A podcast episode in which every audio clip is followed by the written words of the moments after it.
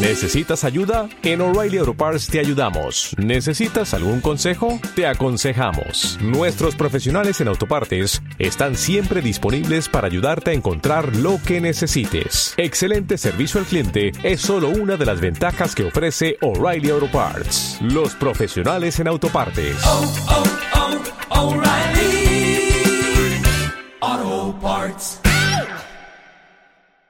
Buenas tardes y como siempre antes de, empezar nuestro pleno ordinario, como cada vez, guardamos un minuto de silencio por aquellas mujeres víctimas de la violencia de género que son asesinadas y que a lo largo de todo el año, creo, si no me, no me equivoco, van casi 50 mujeres las que han sido asesinadas y no terminamos de solucionar esta gran lacra social. Así que por todas ellas un minuto de silencio.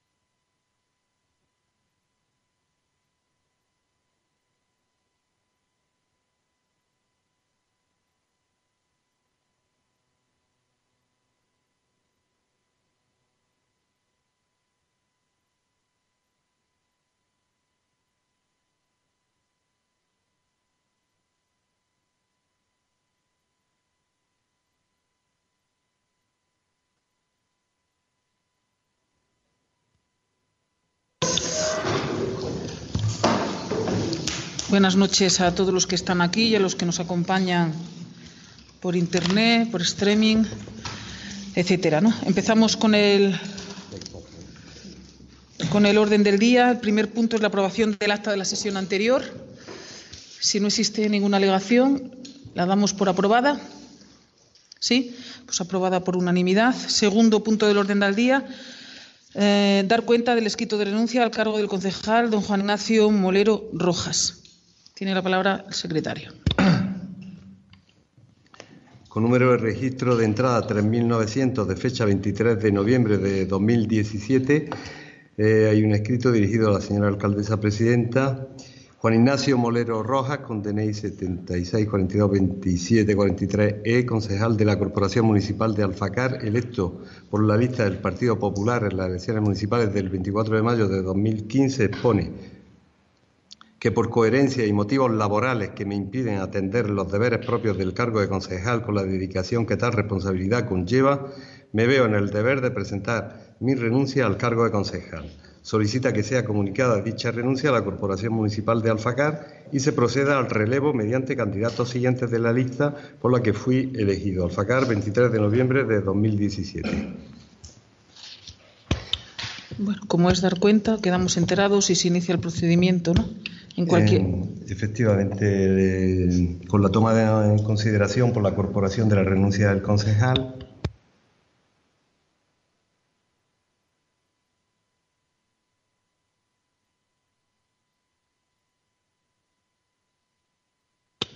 Muy bien. En cualquier caso, agradecerle a, a Juan Ignacio por la dedicación que, le ha tenido a este ayuntamiento desde el lugar que le ha correspondido y, y siempre es digno de alabar las personas que deciden dar ese paso, intentando dar siempre lo mejor de, cada uno. Así que, bueno, le damos las gracias y le agradecemos su coherencia y, demás. ¿no?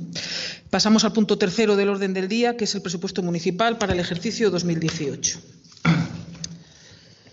La Comisión Informativa de Economía y Hacienda, en su reunión del día 14 de, diciembre, con tres votos a favor y cuatro abstenciones, emitió el siguiente dictamen Primero, aprobar inicialmente el presupuesto general único para 2018 que se presenta equilibrado en su estado de ingresos y gastos en 3.830.554,12 euros.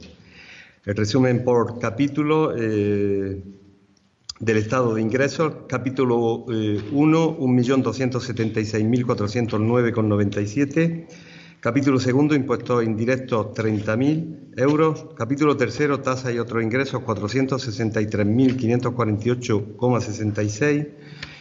Capítulo cuarto, transferencias corrientes 1.668.149,59. Capítulo quinto, ingresos patrimoniales 35.100. Enajenación de inversiones reales, capítulo sexto, 1.000 euros. Transferencia de capital, capítulo 7, 356.345,90. Pasivos financieros no hay, capítulo 9. Total del presupuesto de ingresos, 3.830.554,12. El estado de gastos, capítulo 1, gastos de personal, 1.305.044,21 eh, capítulo segundo, gastos en bienes corrientes y servicios, 958.128,51. Capítulo tercero, gastos financieros, 36.500. Capítulo cuarto, transferencias corrientes, 727.653,33. Capítulo quinto, Fondo de contingencia y otros imprevistos, 16.836,09. Inversiones reales, capítulo sexto, 350.632,98. Capítulo 7, transferencias de capital, 25.759. Y capítulo noveno, pasivos financieros, 410.000 euros. Suma el total del estado de gastos, 3.830.554,12. Segundo, aprobar las bases de ejecución del presupuesto, así como la plantilla del personal al servicio de esta entidad que experimentará la modificación salarial que contemple eh, la Ley de Presupuestos Generales del Estado para 2018 cuando ésta entre en vigor. Y tercero, de conformidad con lo dispuesto en el artículo 169 del texto refundido de la Ley Reguladora de Hacienda, someter a información pública este acuerdo por plazo de 15 días, considerándose definitivamente aprobado si durante el mismo no se presentan reclamaciones. Bueno, pues marcar alguna de las líneas del presupuesto que presentamos hoy, pero que yo creo que, bueno, que sobre todo para la gente que nos oye y para la gente que nos ve, porque nosotros los concejales ya nos hemos reunido varias veces y hemos estado, bueno, pues hablando sobre el presupuesto, explicando cada una de las partidas, la necesidad de incluir algunas. Y tengo que decir que con el descontento de todos, porque yo creo que ni los que hemos hecho este presupuesto estamos a gusto porque hubiéramos querido otro otro presupuesto mm, con más ingresos y con más posibilidades de tener inversiones. Y por supuesto me imagino que la oposición pues tampoco será el presupuesto que ellos hubieran realizado. En cualquier caso, tengo que decir que no son años buenos, como bien sabéis todos, ¿no? Y, claro, la capacidad inversora del ayuntamiento se ve mermada porque no hay un aumento de ingresos por ninguna parte o prácticamente ninguna parte. Entonces, si queremos prestar servicios, si queremos hacer cosas y al final tenemos el mismo dinero o menos, pues es difícil de alguna forma. Tengo que mm, reiterar que no se han subido ningún tipo de impuestos, no se tiene previsto, no se sube ningún tipo de tasas, no se tiene previsto, con lo cual pues nos mantenemos en, los mismos ingresos prácticamente que el año pasado y, bueno, por lo menos en cuanto a las previsiones que tenemos. Y nos centramos fundamentalmente en qué? Pues en poder cumplir con las obligaciones que tenemos como ayuntamiento, empezando fundamentalmente por el pago a proveedores, que ya sabéis que es un gasto muy importante, estamos hablando de más de 400.000 euros al año que tenemos que pagar, 410.000 euros. Tenemos otras obligaciones, por supuesto, de cumplir con los derechos de los, de los trabajadores en cuanto a sus subidas pertinentes y, por supuesto, el pagar puntualmente las nóminas a los trabajadores que presten sus servicios en este ayuntamiento. Y al corriente del IRPF, al corriente de IVA, en estos momentos estamos al corriente de todo. Incluso creo que estamos, si no hemos pagado la última Junta de Gobierno, la estaremos a punto de pagar, con lo cual ni siquiera los proveedores tienen que esperar ni un mes desde que presentan su factura esa prueba. Tal. Creo que eh, la contención del gasto, que está siendo la tónica general en estos presupuestos, pues es lo que delimita un poco pues el, el devenir diario de este ayuntamiento, que desde luego quisiera prestar mejores y más servicios, pero es imposible. Nos gastamos fundamentalmente en dinero, como bien habéis visto, y bueno, brevemente porque no quiero tampoco aburrir, en gastos de personal, 1.305.000 euros, pero luego tenemos también una partida muy importante que es en el mantenimiento día a día de todas nuestras instalaciones y de todo lo que se requiere, ¿no? Eh, que son otros 958.000 euros, con lo cual, pues prácticamente la mitad la mitad de, ese presupuesto, pues al final, si le añadimos el, pago a proveedores, estamos hablando que de los casi cuatro millones, pues prácticamente los dos millones y medio, cercanos a los tres, son gastos que difícilmente se pueden eludir. Con lo cual, la capacidad de decidir en que se emplean algunos de los recursos de este ayuntamiento está muy limitada. ¿no? Aumentamos un poco en inversiones, pero prácticamente es, es muy poco, de 321.000 pasamos a 350.000 y, y bueno, algunas de las cosas no están en cuanto a las inversiones, ya lo hemos hablado con el resto de los grupos. Habrá eh, planes de obra y servicios que nos corresponden la vía anualidad y como tendremos una convocatoria propia y demás, pues mm, se han sugerido alguna, algún destino y yo creo que nos ha parecido bien a todos, por lo menos en esa primera aproximación, pero que en cualquier caso no es objeto del presupuesto, sí la cantidad, pero no en qué nos lo gastamos. Y cuando llegue el momento, pues traeremos a pleno un acuerdo con el lo que vamos a hacer y, demás. ¿no? En cualquier caso, pues lo demás está ahí totalmente determinado. Se han atendido algunas de las demandas que los vecinos nos han planteado por los barrios. Otras no están aquí señaladas, pero se podrán, se podrán, se podrán también, no están concretizadas, pero también se podrán llevar a cabo. Y, y bueno, pues es un presupuesto que hemos intentado también recoger lo que la oposición nos había dicho y lo que nos dijeron está en, fase de poderlo recoger, tanto en el destino de los planes de obra y servicios que el Partido Popular eh, nos dijo, tanto por la iniciativa que tuvo el Grupo de Somos, que también está en fase de realización. Y, bueno, yo por mi parte lo único que espero es un poco de apoyo y, y que nos acompañéis también en la ejecución del mismo desde vuestra bueno, pues desde vuestra responsabilidad como concejales que también tenéis que fiscalizarnos, que para eso soy la oposición, ¿no? Y bueno, pues yo poco más y si queréis alguna duda, además de las que se vieron en las comisiones informativas y en las juntas de, de portavoces, pues quedamos a vuestra disposición y os cedo la palabra. Sí, muchas gracias. Bueno, creo que mm, voy a repetir un poco lo que usted ha dicho. Efectivamente, los presupuestos son un calco de los del año pasado, hay solamente un 1,1% más de gastos. Eh, el Ayuntamiento de Alfacar, como todo el mundo sabe, está fuertemente endeudado y apenas tiene margen para desarrollar proyectos propios. Al igual que en años anteriores, dedicamos más de 400.000 euros al pago de la deuda y los capítulos destinados a personal y gastos corrientes, como usted misma ha dicho, agotan prácticamente todos los fondos disponibles. Pero sí nos gustaría señalar algunas cosillas que, aunque hemos dicho ya en comisiones informativas, pues creemos que, deberían de ser repetidas aquí. Se mantiene el importe destinado a la Bolsa Social de Empleo, a pesar de que hay un, un aumento del 37% de retribuciones en pago de horas extras algunas de las cuales, ya sabemos que no todas, pero algunas de las cuales, eh, como manifestamos en esas comisiones informativas, podrían haber sido derivadas a la bolsa de empleo y haber eh, repartido un poco, un poco más el trabajo que genera el ayuntamiento. Eh, con respecto a lo que usted ha dicho de los presupuestos participativos, creemos que efectivamente es una iniciativa mm, loable, eh, nosotros la aplaudimos, pero creemos que es todavía muy tímida. Eh, perdemos en estos presupuestos la posibilidad de hacer unos presupuestos realmente participativos en el modo en que indican las ordenanzas de participación ciudadana que aprobamos entre todos. Eh, creemos que la participación de los ciudadanos no puede quedar reducida a un mero buzón de sugerencias cuyo destino no depende de la ciudadanía, sino de la discrecionalidad del poder municipal. Eh, aplaudimos, reconocemos eh, esta modificación que hacen ustedes, pero esperamos que en años sucesivos se pueda establecer una dinámica de propuesta y de votación democrática de las mismas. Por otro lado, también nos parece positiva, aunque insuficiente, eh, la partida de 7.000 euros destinada a financiar la propuesta que nuestro grupo hizo respecto a las bonificaciones de determinados colectivos en el pago del IBI. Eh, también, de alguna manera, nos vemos reflejados porque era una antigua eh, petición, prácticamente la primera que hicimos cuando entramos en este ayuntamiento, la elaboración de eh, una RPT, de una relación de puestos de trabajo.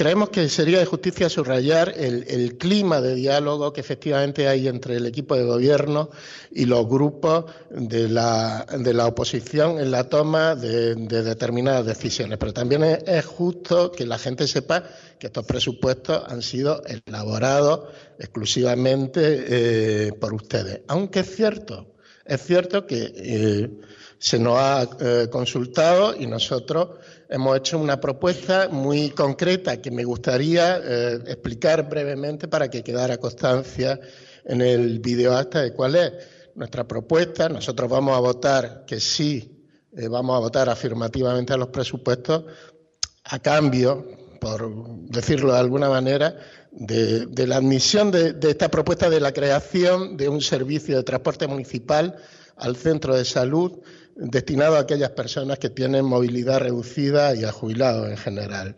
Eh, creemos que el servicio de transporte de las personas mayores, eh, este, el cochecico, que es como nosotros lo llamamos, va a aliviar el sufrimiento y el estrés que causa tanto a pacientes como a familiares el acceso a un edificio que, viva donde viva, al final va a tener que acabar subiendo una cuesta. Hemos comentado repetidas veces cómo los médicos del centro de salud eh, se, niegan a tomar la atención a los pacientes que llegan allí porque, porque es una toma eh, no veraz. Queremos dejar constancia que efectivamente ustedes se han comprometido a poner este servicio en funcionamiento el año que viene, que hay, estamos pendientes efectivamente de una subvención eh, de la concesión de esta subvención para la adquisición de un vehículo que serviría para este fin, eh, que las personas encargadas de prestar este servicio saldrían de la, de la bolsa de trabajo y también contamos con eh, la garantía que usted nos ofreció en comisiones informativas de que si esta vía, este, este intento de materializar este proyecto no, no llega a su fin, eh, se intentarán otras vías, usted mencionó algunas, eh, como una ayuda económica a presidencia o algún, eh, intentar algún patrocinio con entidad bancaria o similar.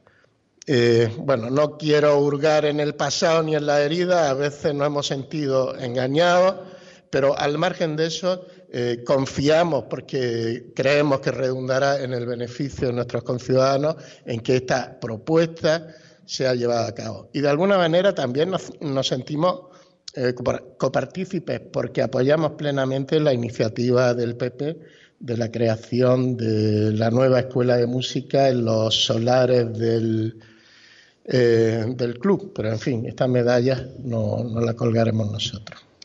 Bueno, eh, resumiendo, que vamos a votar que sí y que esperamos que esta propuesta que hacemos del servicio de transporte municipal a personas con movilidad reducida pueda efectivamente ser llevada a cabo en el año que empieza ahora. Muchas gracias. Yo también, también lo deseamos nosotros y tal. Un apunte antes de pasarle la, la, palabra a, a, la portavoz del Partido Popular aumenta un uno y pico por ciento porque la regla de gasto, que es uno de los parámetros que debe de cumplir el presupuesto, no permite tampoco que sea más. O sea que es que nos movemos entre lo poco que tenemos y lo poco que nos dejan, pues nos movemos en unos márgenes muy estrechos. Este presupuesto cumple, que no lo he dicho, como no puede ser de otra forma, cumple todos los preceptos que debe de cumplir, pero por un importe muy mínimo. Yo creo que rondaba los 3.000 euros o menos de 3.000 euros. Es decir, cualquier modificación que se haga puede hacer incumplir esa regla de gasto, esa estabilidad presupuestaria, con lo cual es un presupuesto muy encajado hasta el décimo. Pero bueno, que tiene que ser así. Nosotros pretendemos cumplirlo, cumplirlo a rajatabla, ¿no? Así que yo le agradezco de verdad su, su confianza y, y, bueno, yo dije que me parecía bien y, Nunca ha sido mi intención el, imponer cosas y siempre he intentado tender la mano. A lo mejor al principio, hasta que nos hemos engranado, no he sido tan hábil a lo mejor, pero que, bueno, pues rectificar es de sabios. No solamente tenemos entre, entre medias ese este presupuesto que hoy traemos, sino que estamos trabajando también sobre Alfa Nevada y sobre la subvención de Alfa Nevada y yo creo que no nos va mal y si a nosotros no nos va mal aquí, estoy segura de que al municipio tampoco le va a ir mal. Así que, bueno, en esa, en esa estamos, ¿no? La portavoz del Partido Popular tiene usted la palabra. Muchas gracias, presidenta. Eh, buenas noches a todos. Bienvenidos a este último pleno del año. donde vamos a dar paso a la aprobación de los presupuestos del 2018.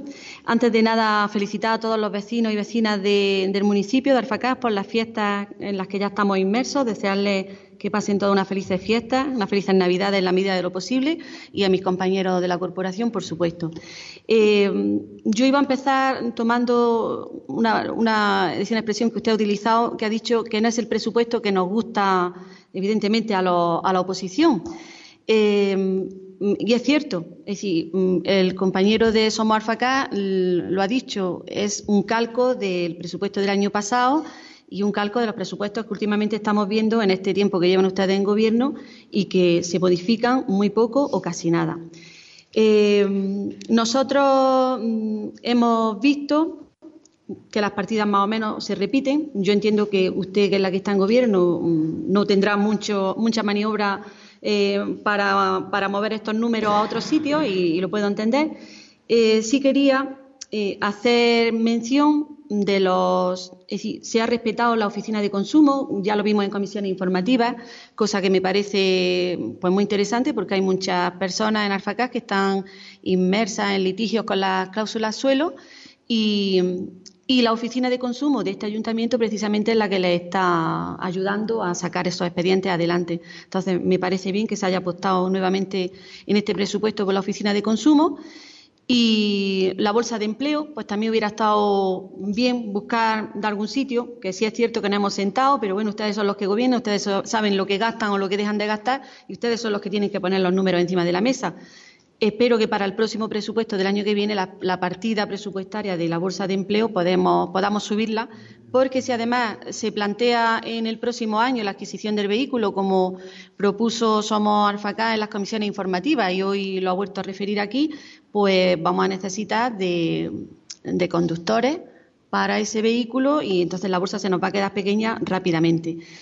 Eh, He visto otra cosa, eh, el PFA especial que ustedes para el 2018 lo van a, utilizar en la Casa del Cura.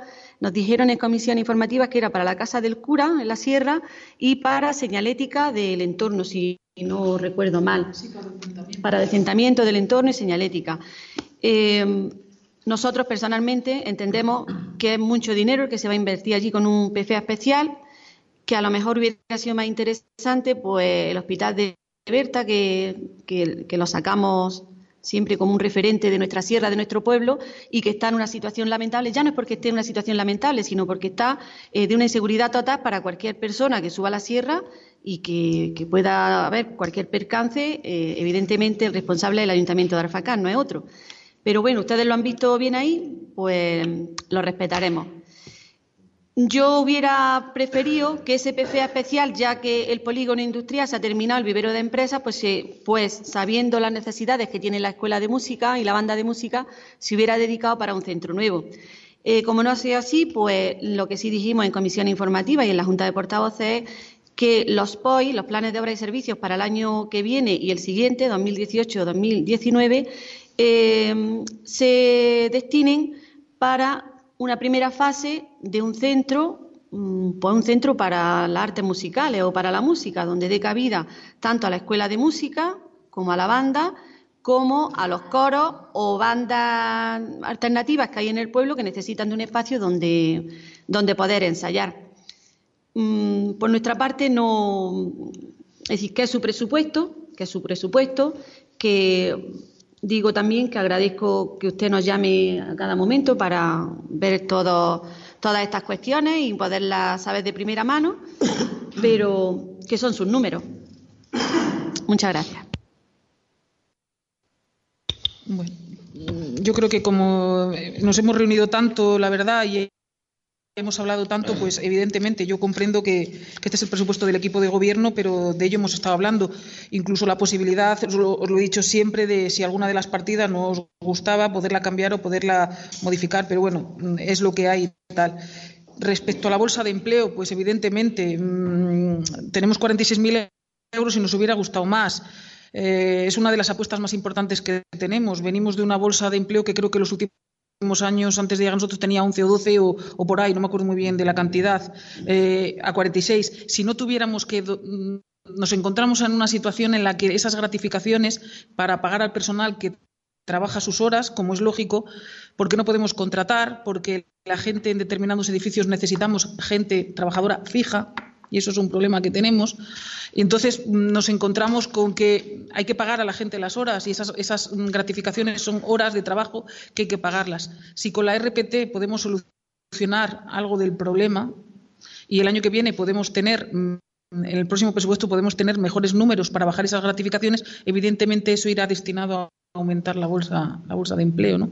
Pero este año pues lo hemos tenido que hacer así porque, vuelvo a repetir, a la gente hay que pagarle las horas que trabaja. eso es indudable.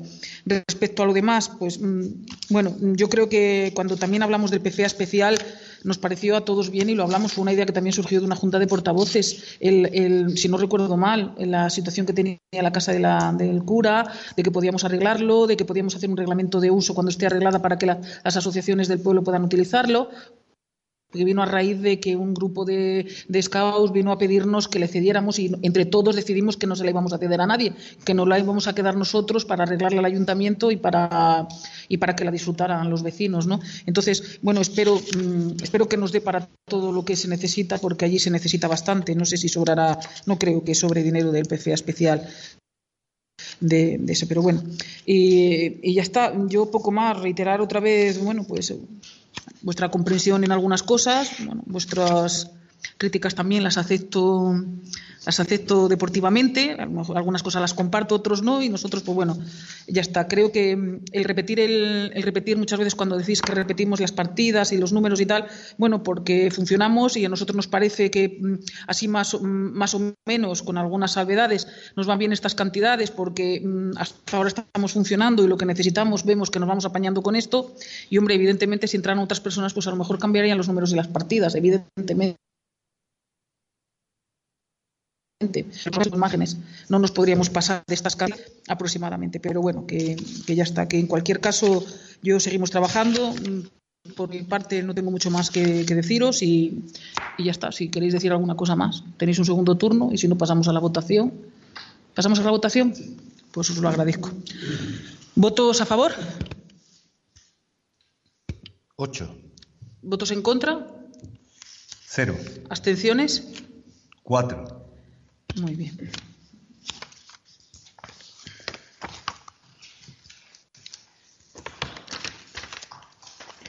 El siguiente punto del orden del día es la aprobación inicial del Plan Municipal de Vivienda y Suelo.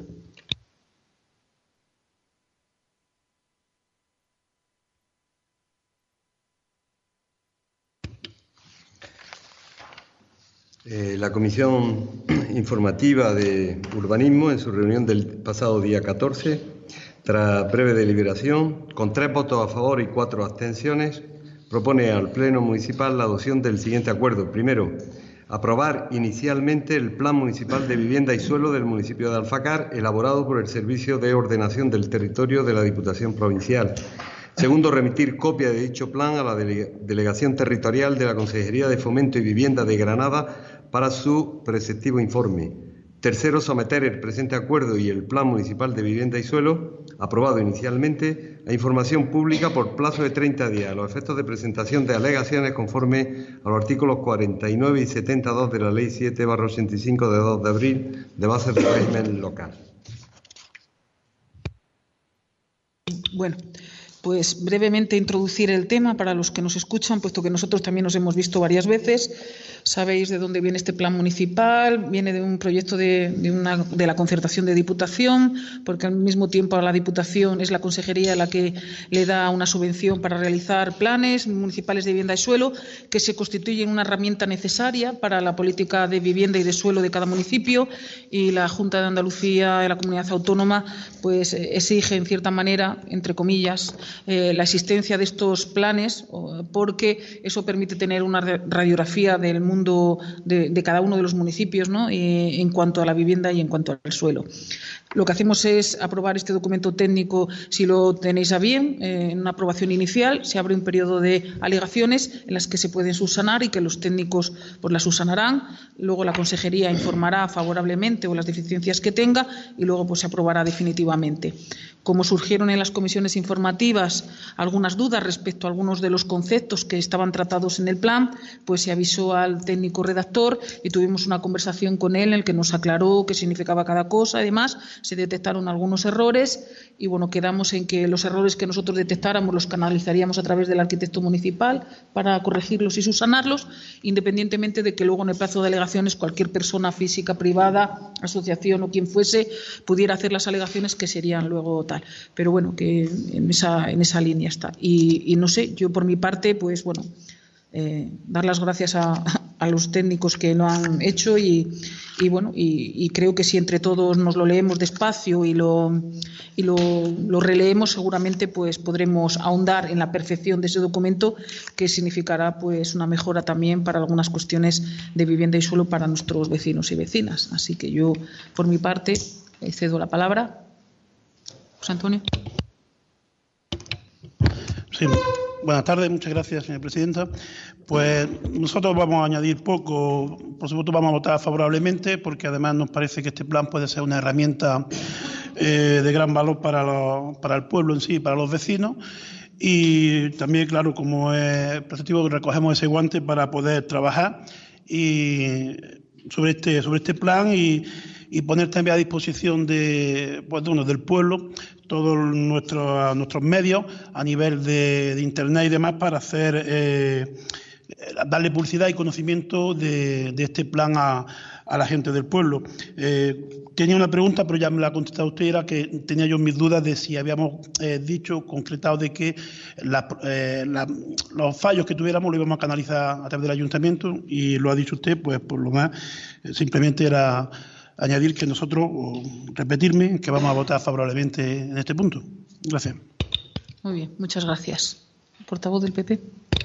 Sí, bueno, nosotros mm, es repetirnos todo un poco en, lo mismo. Es decir, el plan lo hemos visto todo. El, pasado lunes estuvo el arquitecto eh, de la Diputación, que creo que es el, propio redactor de este plan, Arturo Abril, y se le preguntó sobre algunas cuestiones que nos surgieron y que entendíamos que, que estaban erróneas. Él mismo reconoció que eran errores que había en el plan y que ahora en el, en el periodo de, alegaciones, pues que, presentáramos, como bien ha dicho la señora alcaldesa, eh, se presentará una, un documento común de, de, la, de, lo que entendamos que, son fallos en el plan de vivienda y suelo de Alfacar y, ya está, y se, se, tendrá en cuenta. Entonces, por nuestra parte, no, no hay más. El documento ya está visto, está más que debatido y nosotros lo vamos a apoyar. Muy bien, sí. hombre, yo creo que cuando hacemos alusión a que canalizar los errores que nosotros encontremos, nos es más fácil hablar con Pedro. Primero, él nos puede decir si es un error o no. Y si no, pues eh, abrir como una cartera de una carpeta de incidencias, donde pues igual que se detectaron esos dos errores y que se pedir que se usanen de oficio, pues podemos ir añadiendo y cuando tengamos todo más o menos se, eleva al, técnico y que lo, que lo modifique, independientemente de que luego la, cualquier persona puede alegar con una forma reglamentaria, ¿no? A través de una solicitud y exponiendo lo que sea. O sea que no, vamos, que no hay ningún problema. Yo creo que así agilizamos también más, ¿no? Lo tenemos ahí a mano y primero le podemos preguntar si es un error o no y luego pues ya intentar corregirlo. Yo, bueno, por mi parte nada más, eh, si vais a apoyarlo todos, pues, en, bueno, pues gracias por el apoyo y, y, y sí, tenemos que emprender a partir de enero, una vez que se aprueba inicialmente, tenemos que emprender eh, una campaña de información porque es importante, como nos explicó el técnico el otro día, que la gente se entere que va a existir un plan de estas características y que para poder eh, ser beneficiarios, en su caso, en su caso, si fuese necesario, de cara a, subvenciones y demás, pues necesitamos que las personas que estén interesadas en rehabilitación pues estén apuntados en ese listado, la gente que, que quiera adquirir una vivienda o esté interesada y cumpla los requisitos para una vivienda protegida también, es decir, necesitamos actualizar todo lo posible eh, los datos que se tengan del municipio, porque eso redundarán en, una, en, un plan, en un plan más municipal de bien de suelo más exacto, ¿no?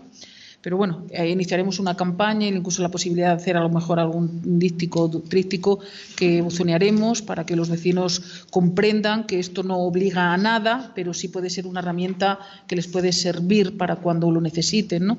y bueno intentaremos eh, llegar a, todos los a todas las viviendas por si por si por si fuera le fuera de, de, interés ¿no? a los vecinos y por lo demás yo creo que bueno que si no tenéis nada más que decir pues pasamos a la votación votos a favor 12 pues ninguna abstención ni ningún voto en contra. Pasamos al punto quinto del orden del día que es la delegación de competencias sancionadoras en materia de tráfico a la Jefatura Provincial de Tráfico. Eh, sí, la propuesta de la Comisión Informativa eh, de Tráfico del pasado día 14, con seis votos a favor y una abstención, se propone al Pleno adopte el siguiente acuerdo. Primero, aprobar la delegación de competencias para la tramitación y sanción de infracciones a normas de circulación cometidas en vías urbanas de Alfacar, solicitando sean asumidas por, la Jefatura Provincial de Tráfico de Granada, dada la falta de medios personales y materiales necesarios para el seguimiento de los procedimientos sancionadores con garantía y eficiencia. Segundo, someter el expediente a información pública. Y tercero, facultar a la señora alcaldesa para que eh, firme cuantos actos y documentos sean precisos para la efectividad de este acuerdo. Me gustaría que el concejal de, Seguridad y Tráfico expusiera, si quieres, algunas palabras de por qué hacemos esto ¿no? y por qué vamos a delegar las competencias en materia de tráfico. Sí, buenas tardes. Eh, como ya hablamos en la comisión informativa y como ha, leído el secretario, pues ante la falta de personal y la imposibilidad de, muchas veces de poder tramitar las sanciones en materia de tráfico por la escasez de, policía, por, por, la escasez por la, escasez de personal administrativo que bastante tarea tienen ahora, pues planteamos el acogernos al convenio con tráfico para que sea tráfico quien, quien tramite la, estas sanciones. Esperamos que solo durante el 2018, porque la idea es que eh, nuestro jefe de policía y nuestro secretario eh, puedan a partir de, aprender la plataforma y el sistema, pues tramitarla nosotros y mientras tanto, pues lo hemos planteado así y eh, las comisiones informativas obtuvo casi el apoyo completo de, la corporación y nos gustaría que tuviera el respaldo del resto. Eh, y nada, gracias. Turno de palabras. Venga. Bueno, pues en este caso voy a disentir un poco y así rompemos también un poco el ritmo que llamamos, que está muy bien, así como tenemos que hacerlo siempre.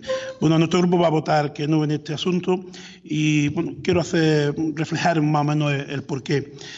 Eh, según la exposición de motivos de esta propuesta, bueno, se hace, se hace mención a que el ayuntamiento, pues la verdad que se encuentra en una situación delicada económicamente, debido al plan de ajuste que es bastante severo, que el personal, falta personal, nosotros también sabemos que el personal que hay ahora mismo actualmente se esfuerza y da más del 100%, todo eso es cierto, pero también entendemos que, eh, como se comentó en las comisiones, eh, no había tantos expedientes de sancionadores, o sea, tantas multas, eso también es cierto, con lo cual, bueno, por esa regla tampoco debería de suponer ningún un gran incremento en el tiempo de dedicación a la hora de tramitar esos expedientes bueno, también reflejamos ahora un poco, como ha dicho antes el portavoz de Somos, en el tema de los presupuestos, que en la primera bolsa que se reflejó había la posibilidad de, juntar de personal administrativo y también, bueno, reclamamos que a lo mejor con el personal que tenemos de temporal en el ayuntamiento, del administrativo, pudieran hacer también esa gestión. Las sanciones siempre deben de tener un carácter educativo y sobre todo de concienciar algo a los que lo están, a los infractores. Pero ya que llevan incluido el doble económico, pues la verdad que nos parecería bien que esa recaudación que vamos a tener la multa se quedara en el pueblo. Si aprobamos esta encomienda, la gente debe saber que el dinero que se recoge en las sanciones eh, se queda en tráfico. Aquí en Alfacar no se, no se recupera nada. Eh, bueno, económicamente creemos que esta gestión o esta encomienda pues sería prescindible para nosotros, para el ayuntamiento. Eh, quiero recordar también que desde el principio de la legislatura, si aprobamos esta encomienda, ya se aprobó también otra, que era la gestión eh, para el cobro en materia urbanística. En el momento aquel nosotros ya apuntamos a nuestro grupo de que no nos parecía del todo bien, lo veíamos con recelo, porque se puede producir siempre un vacío de, competencias del ayuntamiento y la externalización de los servicios. Eh, bueno, mm, yo he llegado a un cálculo matemático muy rudimentario y quería ponerlo aquí. La verdad es que si hacemos, eh, seguimos con esto, si yo no puedo contratar a más personal, externalizo y encomiendo las gestiones que tengo en el ayuntamiento. Como ya no tengo esas competencias, pues tampoco necesito contratar. Y si no necesito contratar, pues tengo menos gastos. La verdad que sí, ha sido un círculo vicioso que, bueno, resulta que a nosotros se nos quedan resultados en el debe negativo. Nuestro grupo desconfía de estas medidas temporales que se toman y se planifican porque la supuesta comodidad que viene después de, tomarla puede provocar, como he dicho antes, el vacío institucional. Además, aquí quiero hacer una propuesta o una pregunta que no sé si sería posible, pero bueno, eh, mirando información por otros sitios, hemos visto que aquí en Andalucía hay dos provincias, en concreto la de Sevilla y la de Cádiz, que esta encomienda la hace la Diputación tiene unos, organismos que hacen eh, esta, esta, gestión de cobro. No sé si en la de Granada sería posible hacerla en, su, en la oficina de, tributos, de gestión tributaria, y que podríamos preguntarla, porque a lo mejor así mm, supongo que el, contenido económico revertiría en, la inversión en Alfacar. Lo dicho antes, nosotros en, esta, en este apartado vamos a votar que no. Gracias. Bueno, algunas consideraciones. Eh, eh, ya le cedo la palabra al Partido Popular. No tenemos delegadas las competencias, eh, el cobro, el cobro en materia de disciplina. No, el cobro no lo tenemos delegado. Tenemos delegada la materia, en lo que es el expediente administrativo de disciplina urbanística, en Diputación que tiene técnicos especializados. Entonces, eso sí, pero el cobro no. Es decir, el derecho y el expediente pues se tramitará conforme tal y se supervisará por secretaría desde aquí o no sé cómo se hace el procedimiento porque la verdad es que no hemos tenido muchos. Creo que hemos mandado solamente uno, así que no. Pero el cobro no, el cobro no está, no está delegado. El, problema, el problema de las multas no es que se necesite solamente, eh, yo creo que aquí Inmaculada también sabrá, no se necesita solamente personal administrativo, se necesita personal jurídico que sepa de procedimiento sancionador en materia de tráfico. Es un perfil muy cualificado y en el momento que tú pones una sanción de tráfico y no sigues las pautas y el procedimiento, pues por con unas horas que esté el expediente desajustado, pues ya no procede el pago de la multa. Entonces, mm, se necesita un dispositivo por lo menos de dos o tres personas por muy pocas multas que tú tengas, que te tiene que hacer unos informes jurídicos, que tiene que conocer la ley y que, aunque sea supervisado por el secretario de la corporación, evidentemente, pero necesitas, además de personal administrativo del grupo C, yo creo que algún titulado de grupo A o de grupo B técnico debería de existir también, ¿no? Porque es una materia un tanto distinta a lo que es el, devenir que nosotros tenemos aquí en el ayuntamiento y a los procedimientos administrativos que nosotros tenemos aquí. Entonces, por eso delegamos, aunque no cobremos, pero sí queremos ejercer esa manera de de alguna manera tocar el bolsillo con precaución y que la gente pues pueda responder a algunas campañas que queremos hacer que si no multamos pues es difícil. La gente nos cuesta trabajo concienciarnos de lo mal de lo mal que hacemos muchas cosas. Entonces pues bueno mm, por lo menos que si, se ponen cuatro multas se puedan cobrar. No que se pongan cuatro multas y por no hacer el procedimiento administrativo adecuado no lleven a buen fin y al final no surtan el efecto que se pretende no que es un poco el intimidatorio a algunas actitudes o que, se, que se realizan. Por lo demás, pues bueno, respeto su, su opinión, aunque por supuesto no la comparto. La portavoz del Partido Popular. Bien, eh, nosotros ya lo dijimos en comisión informativa y de hecho cuando vimos el presupuesto ustedes en el apartado de, de recaudación por multas pues tenían una cantidad insignificante la explicación que usted nos dio, acaba de darla ahora mismo aquí en el Pleno. Y, bien, sabemos que es así porque hemos estado aquí y sabemos cómo funciona. Es cierto que esta encomienda hay, mm, nosotros la vemos y nos vamos a tener la votación porque le vamos a dar que este año a ver lo que pasa, a ver lo que pasa con esto. Pero es cierto que necesitamos que en Alfacá se entienda que no todo vale que lo estamos viendo, que todos los días estamos en la calle, que andamos por los sitios y que la gente ha perdido ese sentido a, la responsabilidad cívica con el resto de ciudadanos. que como aunque me multen, yo luego no me va a venir sanción por ninguna parte, mm, pues pongo el coche donde me da la gana o la moto, voy sin el casco, hago lo que quiero, a la velocidad que me da la gana, mm, por sitios donde hay colegios, hay niños, lo que sea. Entonces, mm, que no nosotros nos vamos a tener, porque ya le digo, a ver qué pasa este año, a ver cómo funciona. Mientras tanto, sí, que los técnicos, las personas que les corresponda llevar este tema, pues que se pongan al día en este año, que lo vamos a tener delegado en tráfico y a ver qué tal resulta. Muy bien. ¿Quiere el...? Sí, bueno. Venga, tienes la palabra. Eh, brevemente a nosotros, por supuesto, mm, primero no es la intención de, de este equipo de gobierno eh, sancionar, porque a la vista está eh, pero es verdad que hay cuando reiteradamente la policía o los propios vecinos, muchos vecinos regañan a otros porque han aparcado en el mismo sitio donde no puede girar el camión de la basura y se queda la basura el fin de semana completo porque el mismo coche aparca diariamente, por ejemplo, ¿no? Eh, ante eso, pues lo que el efecto de sancionar y como decía la alcaldesa, por algún pequeño defecto de forma o o simplemente porque no se ha podido tramitar por el devenir del día a día del ayuntamiento, el que te sancionen y no te llegue luego la, eh, el, pagar la manteca, pues acaba convirtiéndose el efecto mucho peor. 2018, eh, bueno, eh, el jefe de policía, por sus circunstancias personales, también va, va, a estar algo más ausente en el ayuntamiento, con lo cual pues hemos pensado que durante el 18 tenga tiempo de preparar, porque es es fácil cuando se aprenda la dinámica, pero necesita un rodaje. Eh, creo, si no, que me corrija el secretario, este convenio tiene un máximo de, dos años, con lo cual podremos mm, dejarlo de eh, romperlo a final de año, o como mucho, si las cosas estuviéramos mal, podría seguir otro más, no podría seguir mal, digo por, el, por lo de el inicio ese, es verdad que todo lo que pudiéramos gestionar nosotros, eh, no, nos gustaría hacerlo y nada, que vamos a probar a ver si para diciembre lo que estamos es diciendo que ya dejamos de estar con este convenio. Gracias.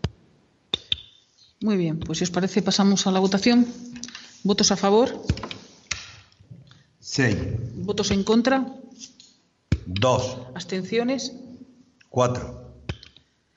Bien, y pasamos al punto sexto y último, declaración institucional sobre apoyo a las personas LGTBI.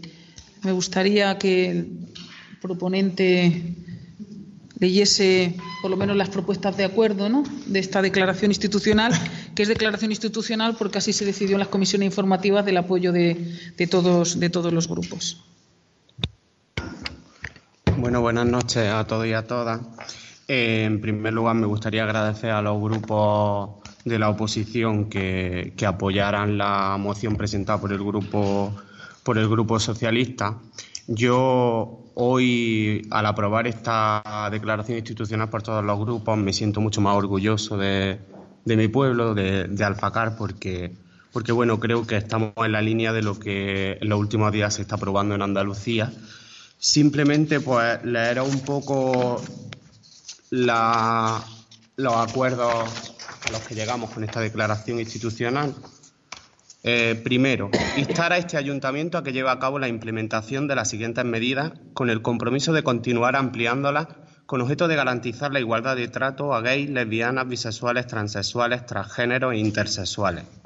Las medidas indicadas son creación de un área específica LGTBI dentro del área de bienestar social, celebración de todas las fechas importantes del calendario LGTBI, implementación de un plan de diversidad para el municipio, adquisición de bibliografía LGTBI en la biblioteca pública del municipio, formación en diversidad para el personal del ayuntamiento, formación en delitos de odio para la policía local, elaboración de una programación cultural que ayude a visibilizar y sensibilizar en materia de diversidad, elaboración de un protocolo de actuación que facilite, en el ámbito de las competencias municipales, el cambio de nombre a personas trans en toda aquella documentación municipal acorde a la ley, según se recoge en la Ley Andaluza Integral para Personas Transexuales de 2014. Inclusión de mujeres lesbianas, trans y visas en las actividades y servicios que se ofrecen desde el área de igualdad. Establecimiento de un contacto fluido y continuo con las asociaciones LGTBI para colaborar en la organización de actividades y eventos. Y ese serían los acuerdos que, que contiene la, declaración institucional. Muy bien. ¿Alguna, ¿Queréis decir alguna palabra? Venga, José Luis. Sí, muchas gracias. Nada, pues decir que apoyamos y saludamos la iniciativa del Grupo Municipal Socialista y especialmente la tuya, Tony, que sabemos que está impulsando no solo en Alfacar, sino en, toda, en toda la provincia esta iniciativa que nos parece muy importante. Una batería de medidas que, como tú has dicho, pretenden eh, fomentar el apoyo institucional a los colectivos LGTBI. En nuestra Constitución acierta eh, como vosotros decís en la introducción, a la hora de transponer el derecho humano fundamental a no ser discriminado ni perseguido por la orientación sexual de cada cual.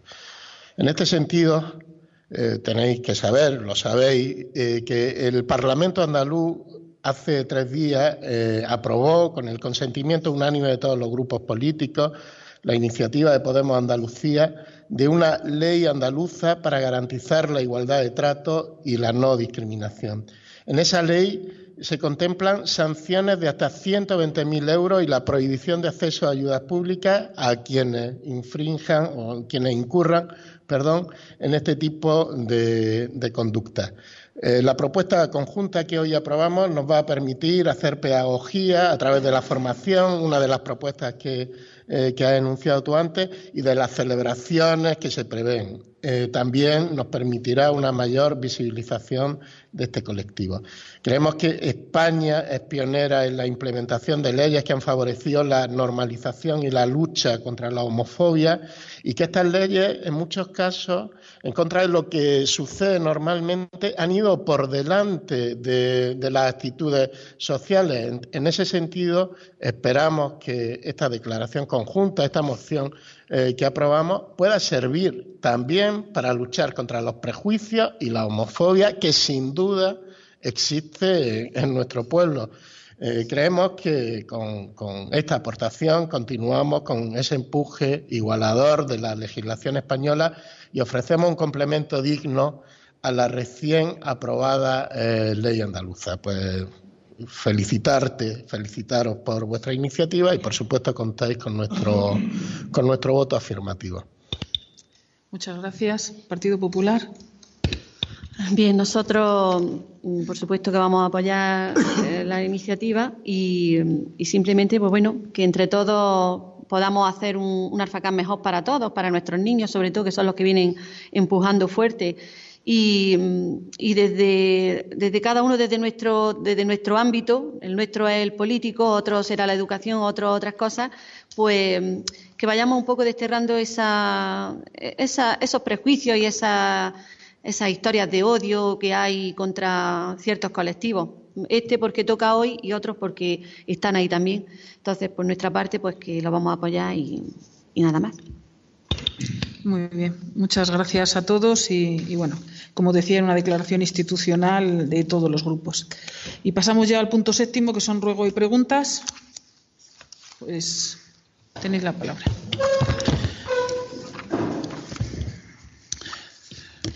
Bueno, durante, durante los meses anteriores el equipo de gobierno, valiéndose de la interpretación que hace el reglamento de participación, eh, convocó a, a diversos, bueno, a los vecinos a diversas reuniones para oír las propuestas en los presupuestos, la modalidad que se hacía referencia a presupuestos participativos. De las propuestas vecinales nada sabemos. Es por eso que afirmo que hacen su interpretación del reglamento, ya que no tiene que ver ninguna manera eh, como se debería de haber hecho, como especifica en ese reglamento, porque estas propuestas deberían de haberse hecho públicas y haberlas sometido a votación de todo el pueblo. Es por ello que quiero preguntar al equipo de gobierno qué propuestas que se han realizado por parte de los vecinos han sido incorporadas al proyecto de los presupuestos para el 2018 las tienes en las tienes en el presupuesto detalladas las que hemos atendido y las que no se quedarán se quedarán dentro de, de, lo que es fundamentalmente la partida de Fermín. Vamos a ver puede ser que interpretemos a nuestra manera el reglamento no te voy a decir que no pero vamos a ver.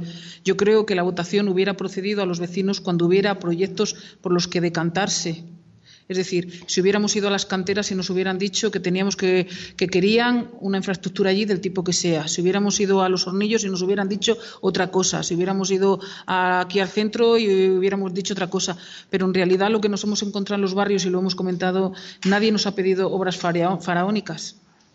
La única obra faraónica que se nos ha pedido ha sido una piscina de agua salada. Entonces, yo creo que no estamos en disposición de atender esa petición por mucho que queramos someter a la votación a los vecinos. Lo que se nos ha pedido por parte de los vecinos y el gran problema que tienen los vecinos, da pena decirlo, sinceramente, es nuestra falta de convivencia uno con otros.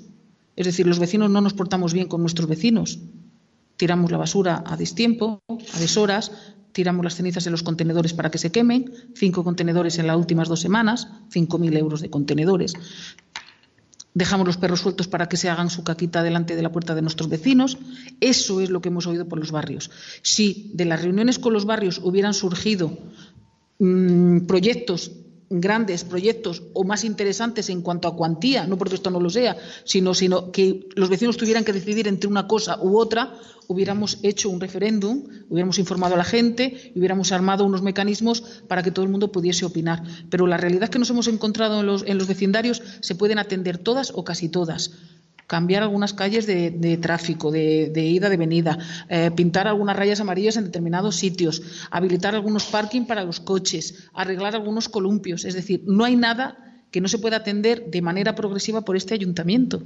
Entonces, eso es lo que nos ha llegado de los vecinos. Independientemente de que algunas propuestas que nos hayan llegado, eso es en los barrios. En los correos electrónicos nos han llegado algunas propuestas, pues que son de, de bueno, pues de que se hagan parques infantiles en Alfacar, de que la oficina OMIC de Alfacar continúe,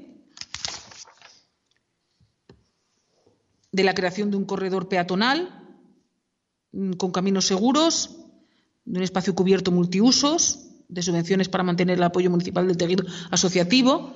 Entonces, yo creo que, que mm, la mayoría de las propuestas, exceptuando algunas, como por ejemplo esta, que ha sido pedida solamente por una asociación, no constituyen a lo mejor un deseo expreso de muchos vecinos a la hora de, poder contemplarlo, ¿no? Entonces nosotros con el dinero que teníamos y las propuestas mayoritarias de los vecinos hemos intentado encajarlo en el, en el, en el presupuesto. Si es verdad que se podrían atender pues un espacio cubierto multiusos, bueno, pues tendríamos que decirle a los vecinos que si quieren un espacio cubierto multiuso o qué. O queremos espacio multiuso cubierto. Entonces, a la hora de convocar a unos vecinos para, yo creo que habría que ofrecerles distintos proyectos de similares características y demás, pero eh, lo que nos ha pedido la gente, no, sé, yo creo que convocar a los vecinos de Alfacar para decirnos un espacio cubierto multiusos o una piscina de agua salada, tampoco es, no me parecía. Independientemente habrá que pulir ese procedimiento de participación, pero que no creo que sea porque nosotros no lo hayamos entendido, ¿eh? No creo que sea porque no lo hayamos entendido. Un apunte solamente que eh, al comentarle eso no es por eh, echarle en cara en plan borde, si así así no lo retiro, no, no quiere decir eso. Simplemente que el procedimiento, si hubiera sido al revés, es más fácil, porque si a mí me dicen como vecino el importe y qué modalidades que me puedo gastar, entonces a lo mejor me ahorro de mandar un correo diciendo que quiero un espacio de usos múltiples cubierto, porque sé que el presupuesto de mi ayuntamiento no me va a dar para eso. O, pues, o sé también, por supuesto, que no puedo poner una piscina de agua salada, porque evidentemente el presupuesto que tenemos en el ayuntamiento no da para eso. Simplemente es cambiar el orden. Si yo digo cuánto me puedo gastar, es cuando yo, como ciudadano o como asociación, puedo mandar mis proyectos para hacerlo. Simplemente era eso. Y la segunda pregunta que quiero hacerle era, eh, desde el inicio de la legislatura hemos observado con preocupación que existe un trato diferencial entre los barrios del pueblo. Mientras algunos parecen nadar en la abundancia, otros resisten entre penuria al abandono que se hace por parte del ayuntamiento, para nuestra opinión. Es el caso para mal del barrio de la Fuente Checa, un barrio gastizo y un barrio donde su mayor parte está habitado por personas mayores, que su construcción, y la urbanización data sobre los inicios de los 60 del siglo pasado. Las actuaciones que se han llevado a cabo han sido muy escasas y siendo muy necesarias. Por no pasar, hay muchos vecinos que se quejan de que no pasan ni los servicios de limpieza entre las calles, siendo los propios vecinos los que tienen que hacer esas ocupaciones con el peligro que tienen porque la mayoría son de, bastante edad. Quería preguntarle al, perdón, al concejal de Obra y Servicio para cuándo tienen previsto en su concejalía la obra para eh, reforma y reparación y adesentamiento del barrio de la Fuente Chica y en particular la calle San Francisco porque se halla en un estado lamentable. Gracias. Bueno, aunque se lo habéis dicho al concejal, le vamos a permitir hoy que no hable mucho, está un poco trastornado y aguantando aquí el tipo, que yo creo que si quieres te puedes ir y te, excusamos perfectamente. Vamos a ver, la propuesta podía haber ido en sus presupuestos a la hora de proponer. Es decir, igual que el Partido Popular propuso que los planes de obra y servicios nos podíamos hacer, eh, empezar una, infraestructura como una escuela de música o de artes musicales, como bien ella explicaba, que efectivamente también necesita FACAR, también se podía haber hecho una propuesta. Pero no obstante, es verdad que se necesita una rehabilitación integral de ese barrio.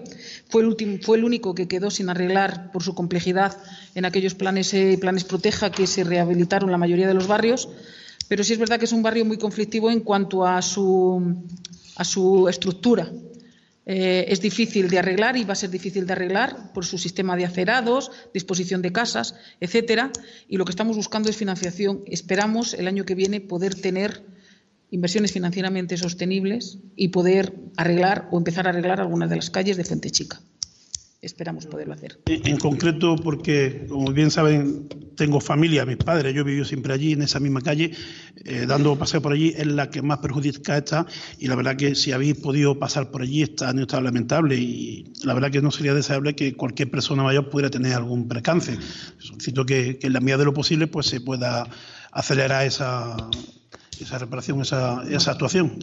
Tomamos nota. La verdad es que no solamente esa calle, sino que las que tienen tráfico rodado están, están muy mal. La de subida y la de bajada de, la parte de Hornillos están muy mal todas. Y así que esperamos el año que viene, con lo que nos dé, pues poder eh, iniciar poco a poco pues, el arreglo de todas esas calles.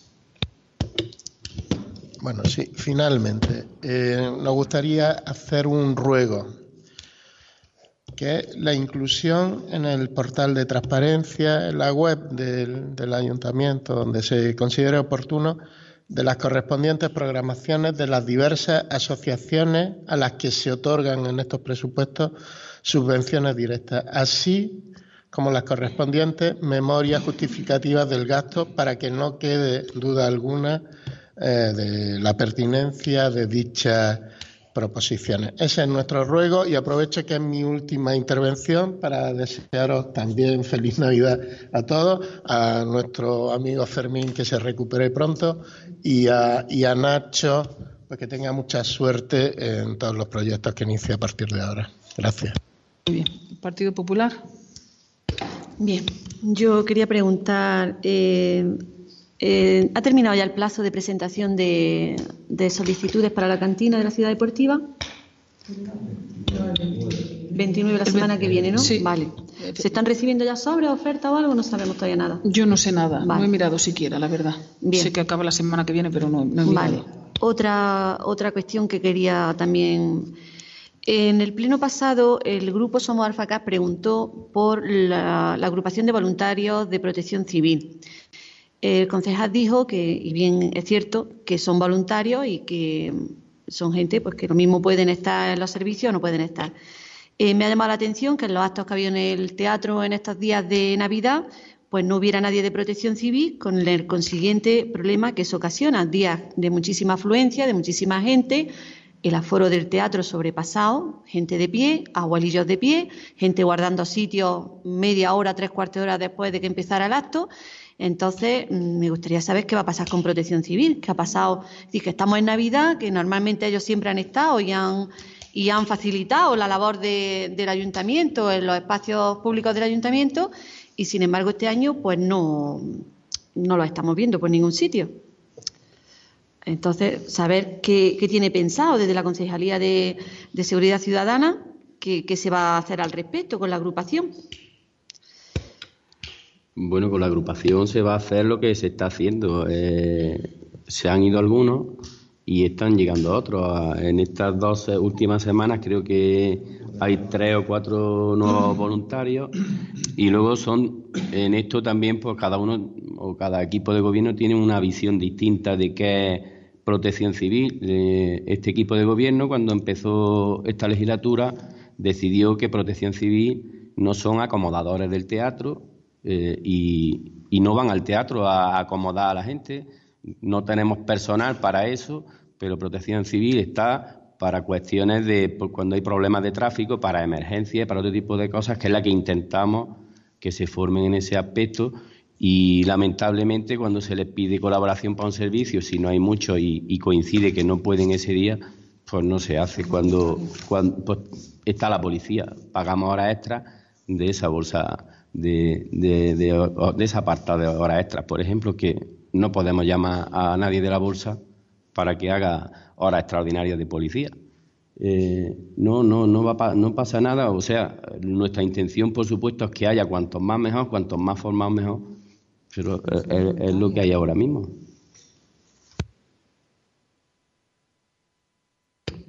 Eh, yo no estoy diciendo que actúen de acomodadores del teatro, pero sí eh, son un cuerpo de voluntarios que están para el Ayuntamiento de Arfacá y se supone que tienen que estar en los eventos que el Ayuntamiento de Arfacá tenga, tanto si es el Día de la Bicicleta, como si es la Benemérita Trail, como si es una actuación de Navidad de la banda de música en el teatro o de los abuelos que vienen al teatro. Es decir, que no es que ellos estén de acomodadores, simplemente que cada ayuntamiento entiende qué necesidades tiene en su municipio, o, al menos así lo veo yo. Bien. Eh, otra cuestión que quería preguntar. Vamos a ver. Eh, hemos visto que han vuelto, digo vuelto porque estando usted en gobierno es decir, estando ustedes, la mayoría de ustedes en gobierno, en la legislatura anterior a esta que ha salido, arreglaron la rotonda de la entrada. Y ahora se vuelve a invertir ahí un dinero y arreglar esa rotonda.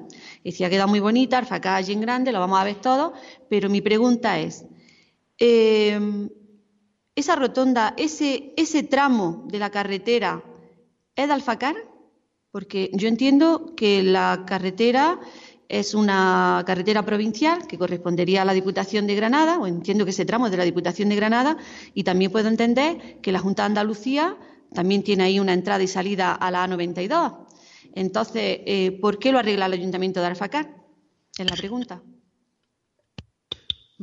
la carretera es provincial, la carretera, en concreto los accesos a las, a las autovías no son de la Diputación, son de la Consejería.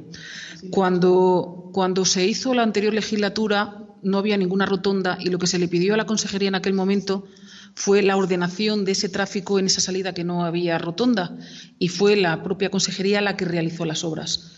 Unas obras muy parcas en cuanto a economía, de diseño y demás, se regularizó el tráfico con un poste central, con unas, plantas aromáticas, palmeras, piedras, troncos y se hizo un diseño ahí pues muy, muy, muy sencillo y demás.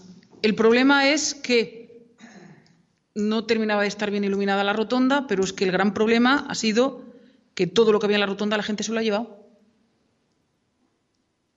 Y nos parecía un poco fuerte y triste y además nos lo habían pedido la gente, nos lo había pedido la gente.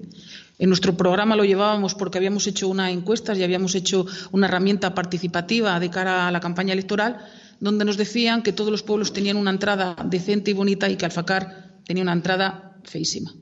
Y con un pero ordinario, pues veíamos la posibilidad de por poco, por poco dinero poner una cosa austera, pero decente, que llamase un poquito más la atención y que la entrada estuviese más bonita. Por supuesto, hemos tenido que pedir los permisos que nos dejaran actuar ahí y, lo único que ha hecho obras eh, la Consejería, eh, la delegación de la Junta, ha sido instruirnos un poco en las alturas y demás para no entorpecer el tráfico, pero que la única intención ha sido mejorar el aspecto de la entrada del municipio, que creo que es muy bonito y que estaba pues muy deteriorado y que la consejería, después de haberlo puesto y los vecinos haberse llevado, o quien fuese, las palmeras, los troncos y las piedras, pues no nos iban a poner ni más romero, ni más palmeras, ni más troncos, ni más piedras. La rotonda estaba regulando el tráfico y si estaba fea o no estaba fea era problema, era problema nuestro. Y a nosotros nos han dejado, nos han dado el permiso, han supervisado el proyecto y les ha parecido bien, no entorpece el tráfico ninguno y ha sido un gasto pues muy mínimo porque se ha hecho con un pero ordinario. Y yo creo que merece la pena el gasto porque los vecinos nos han llamado, nos han escrito y a todo el mundo le parece que por lo menos Alfacar merecía una entrada un poco más digna. La primera no costó, por supuesto, nada al ayuntamiento, corrió a cargo de la, de la Consejería en aquel momento de Obras Públicas, la delegación. Ya, pero usted misma lo ha dicho, que es competencia de la Junta de Andalucía y de la Diputación de Granada, entiendo que nosotros no teníamos que habernos gastado ahí un céntimo, y más cuando ya había un gasto anterior. Pero bueno, quitando eso, que yo entiendo que está muy bien, que estaremos todos muy contentos, pero que se ha llevado un pero ordinario que se podía haber invertido en otros sitios, pues en esos mismos barrios que están diciendo que los vecinos no pueden pasar por sus puertas. Ya está. Muchas gracias. Creo que sabes de sobra que eso no puede ser. Lo que pasa es que tienes que decir algo y lo entiendo también. Lo entiendo también. Ni, ni con un pero ordinario puedes arreglar ni una acera siquiera del barrio Fuente Chica porque estamos hablando de menos de 20.000 euros. Con lo cual tú me dices a mí que puedes arreglar en Fuente Chica con 20.000 euros. Entonces. ¿Lo fasea usted? Sí. Lo hace por fase Aquí y no al se- final el barrio está terminado. Eso no se puede, no se puede fasear porque son proyectos completos, en todo caso serán calles. Y bueno, yo de verdad siento tristeza que la única crítica que nos hagáis sea, sea esa, pero bueno, yo creo que los vecinos están contentos, no se ha gastado dinero donde no se debía, sino en lo que han pedido los vecinos y acabamos de aprobar unos presupuestos donde también se contemplan algunas de las necesidades que los vecinos nos han pedido. Yo creo que si los que estamos aquí eh, obedecemos en cualquier medida a las necesidades que tienen los vecinos, no creo que a nadie le parezca disparatado que te gastes 20.000 euros arreglar una rotonda de acceso, que es la imagen del municipio desde que entras, desde que estás entrando por el mismo. ¿no? Diputación no tiene nada que ver en ese nudo en absoluto. Y la delegación, por supuesto, que no va a embellecer ninguna rotonda, ni esta ni ninguna. O sea que era nosotros, si lo queríamos tener curioso, decente y bien, era lo que teníamos que hacer con todos nuestros permisos y todos nuestros proyectos en regla. ¿Alguna cuestión más? Pues bueno, la primera, bueno, las dos son para la concejala de Educación. Me gustaría saber si se ha contemplado en los presupuestos del próximo año la construcción del nuevo aulario del Colegio Maringocete, ya que se quedó en que tendríamos un seguimiento sobre el caso. Al presupuesto de la Junta, evidentemente, no los nuestros. Mm, pues entonces pregúntale a la Junta, ¿no? Pues no sé, tú como Es que son presupuestos, tú ¿crees me la estás diciendo, son, son presupuestos de la Junta que creo que la debería Pero entonces de preguntar a la Junta, a mí no. Pero entonces, ¿tú para qué estás aquí? Vamos a ver, pregunto son, vamos, presupuestos de la Junta que lo tendrá ellos contemplados, pero nosotros en nuestros presupuestos, por supuesto que no lo tenemos contemplado. Oye, mm, por favor. Por favor. Que creo que le estoy hablando con bastante educación, porque me parece que la Bueno. respuesta que me ha dado, me he quedado, vamos, pero que si esa es tu respuesta, no pasa nada. No pasa nada. Si tú crees que tú no tienes que estar al corriente de que un municipio que ha pedido que se hizo una, mani- una manifestación Vamos a ver, Cookie. para pedir. No, Escúchame un momento. no te, escúchame María Eugenia, nosotros lo solicitamos a la Junta de Andalucía y es la Junta de Andalucía la que tiene que meter los presupuestos. Es decir, nosotros apoyamos eso, nosotros pedimos a la Junta que se realice, igual que los colegios, igual que el Consejo Escolar del colegio, igual que, que todo el equipo educativo. Vale. Lo pide a la Junta, pero nosotros no somos quien llevamos los presupuestos de la Junta. Eh, Tú has entendido mi pregunta porque creo que a lo mejor no me he explicado bien. Yo te estoy diciendo que en vuestros presupuestos tenga que estar la modificación. Es que la- lo que no te he explicado bien, porque eso es lo que he entendido yo. preguntado, he preguntado que si en los presupuestos del próximo año de la construcción, pero bueno, entiendo, no los nuestros, que lo Es hemos que es- estado- es eso, entonces la Vale, pre- pues lo de la Junta de Andalucía, evidentemente los nuestros lo hemos estado estudiando hace una semana en la comisión informativa y no pregunté porque sé que no es competencia Yo no nuestra. sé. Pero sí está enterado, pienso, pienso e informado si se ha introducido o no, si nuestro municipio va a tener un nuevo laurio o no, que es lo que la gente, tanto que había informado, que la gente necesita y este, eh, bueno, pues las reuniones que hacéis por los barrios y tú como concejal incluso Bueno, creo bueno. que estarás al tanto ¿Me de que la permites, gente ¿Me permites un poquillo? necesita eso. ¿Me permites un poquillo? Sí, Bueno. te estoy preguntando a ella. Nadie en ningún barrio nos ha dicho que necesita un colegio. Nadie. Nadie. Nadie. Punto número uno. Y yo he ido a todas las reuniones. Segundo, eso no quiere decir que para que, para que nosotros sigamos teniendo interés. Pero los presupuestos de Andalucía se han aprobado y no están provincializados. Hasta que no estén provincializados y se diga qué es lo que hay para cada provincia, nosotros no lo sabemos todavía. Vale, pues ya está. ¿Vale? Esa hubiera sido, la, esa hubiera sido la, la respuesta a lo mejor acertada. No que ella no sabe lo que se tiene que hacer. Pero bueno, que eso no me importa. Tengo otra pregunta. ¿Se ha, ¿Se ha pensado por parte del equipo de gobierno en alguna solución alternativa para las familias que necesitan el comedor escolar en el Marín o CETE, ya que en el Alfaguarilla, aunque haya este servicio, las plazas son muy limitadas? Bueno, pues nosotros desde el Consejo Escolar hemos mandado un escrito a, a delegación y vamos, ellos tienen constancia de que pedimos un comedor escolar para el Colegio Marín Ocete. Si es verdad y te digo, no sé si estás al tanto, pero todos los niños que han solicitado en el Colegio Alfaguarilla, todos tienen plaza, no hay ninguno sin plaza. Incluso no, no, el número de plazas, mm, nosotros nos pusimos en contacto con delegación Sí, y nos la, nos la han puesto para que todos, todos, todos los niños que lo solicitaron, todos están. Y a día de hoy no se ha ido ningún niño.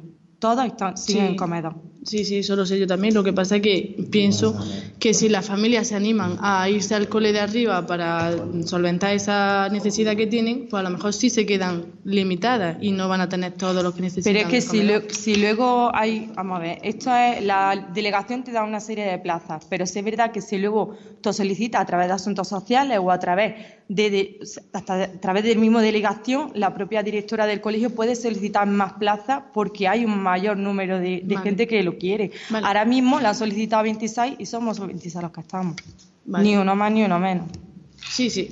Pero que sí es verdad que se ha mandado un escrito de, de Consejo Escolar eh, a delegación pidiendo que en el Colegio Marín Ocete pues se, se, se ponga lo que es un comedor escolar. Bueno, que seguimos sin comedor en el colegio de abajo. Bueno, creo que el problema del comedor, vuelvo a repetir, y yo creo que ya lo he dicho muchas veces. Es decir, mientras que no haya un lugar habilitado para comedor, no va a haber un comedor. Es decir, tiene que el colegio decir queremos comedor y queremos que se habilite un lugar. Pero si estamos pidiendo comedores, eh, peticiones así y tal, es decir, arriba no había comedor y se dijo que había un lugar que podía ser habilitado para que hubiese comedor. Abajo se insiste en tener un salón de actos para actividades y no se quiere habilitar nada para comedor y el comedor no se puede poner en medio del patio. Entonces, pues seguimos pidiendo comedores, pero la realidad es esa. La realidad es esa, se necesita, para poner el comedor se necesita un sitio. Y nosotros siempre, siempre se nos ha dicho que aquel lugar es un lugar de multiusos y de actividades con una mala, con una mala acústica y demás. Y, y bueno, pues ese es el problema. Otro edificio no tenemos, otro edificio no tenemos. En cualquier caso, estamos siempre a disposición, pero vamos, yo ya se lo he dicho por activa y por pasiva al centro, a los directores, eh, y se lo he hecho llegar a todo el mundo. Es decir, lo mismo que se dijo de tenerlo arriba, se pidió y se adecuó a aquel sitio y a aquel espacio, pues se podía haber hecho abajo, ¿no? Y a lo mejor hubiéramos tenido comedor abajo antes que arriba, pero no ha sido así el caso. Pero bueno, eso no es. ¿Puedo decir algo? Las preguntas no suscitan debate. Esto pero no es un tira, solamente un una- tira y una afloja de. matización, Fátima, aprovechando que estamos en Navidad. Y es que es que no se puede no se puede eh, culpabilizar a las víctimas. La manifestación eh, lo que pedía era un comedor abajo y el compromiso del delegado y de la Junta de Andalucía es que iban a hacer una ampliación, no utilizar el salón de actos seguimos- ni nada de eso, no. una ampliación y que se iba a incluir en presupuestos, cosa que no se ha hecho. Y es Pues- por lo que yo creo que preguntaba nuestra compañera. Perfecto, perfecto. Claro. Perfecto, pero vamos que. Un segundillo. El compromiso de esta corporación, de los 13, era hacer seguimiento a los presupuestos de la Junta para ver si el colegio, la ampliación del colegio, se metía en los siguientes ejercicios. Primero ya 2018. Pues muy bien. Estaremos pendientes cuando se provincialice. ¿De acuerdo? Bueno, pues sin más levantamos la sesión, sin felicitamos a todos los vecinos y vecinas que pasen unas buenas Navidades y que disfrutemos un poco de estos días en familia y lo mejor posible. Muchas gracias. Se levanta la sesión.